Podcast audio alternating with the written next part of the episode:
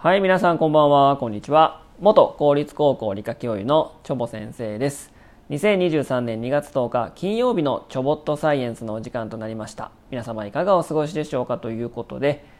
えー今日は金曜日ですね。1週間お疲れ様でしたと。まあ、いったところですかね。えーまあ、週末皆さん何しますか？私はまあ休日にですね、まあ、庭のお手入れとかもね、えーするんですけども、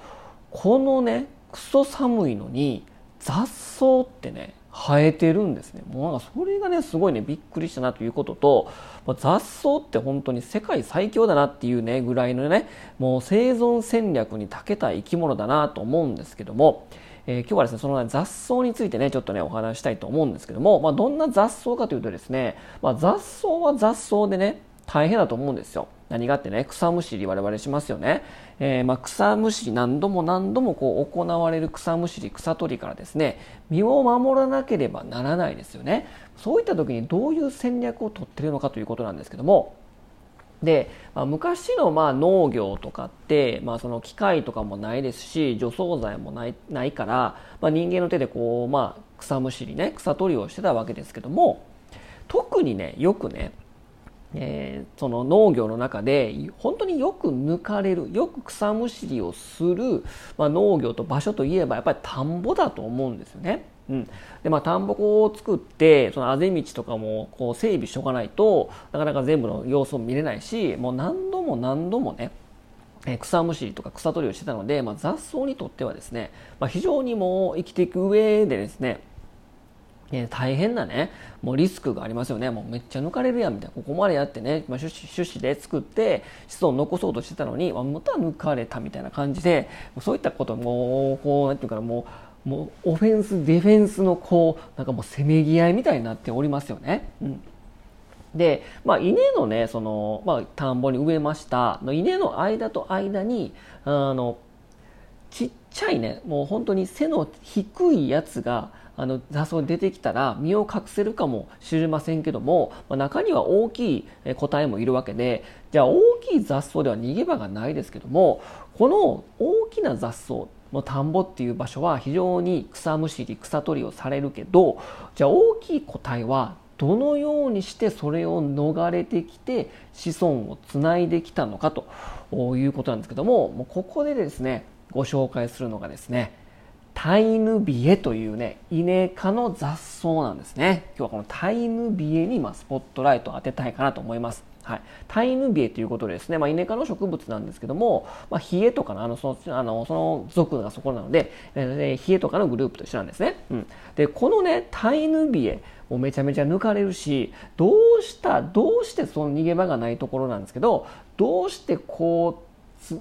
命をつないできたのかというとですね、このタイヌビエのね姿形を見てほしいんですけども稲とそっくりなんですよ、うん、その田んぼに植えた稲とね、うん、なので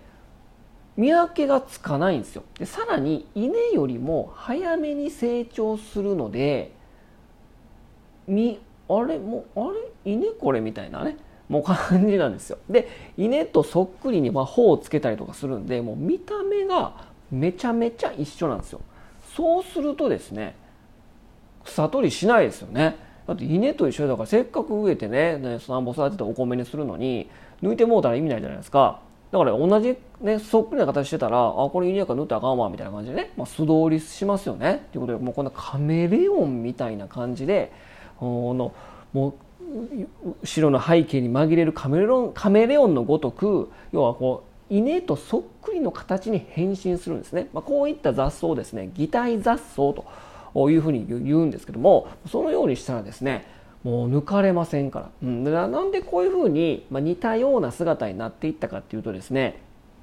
こう何度も何度も何度もね、えー草取りが行われているうちに、まあ、稲に似ている個体が残っていった。うん。でまあ、タイヌビエだったんだけどより稲に似ているタイヌビエが残っていったからこそこれもあの自然選択ですね。自然選択あの進化の話ですね。で偶然本当にそっくりなものが残っていってそれが子孫を残すことにつながったから今でも残ってるし稲とそっくりの形をしているタイヌビエっていうのが擬態雑草雑草として、まあ、残っていると、まあ、いうことなんでございますね。でこのねタイヌビエね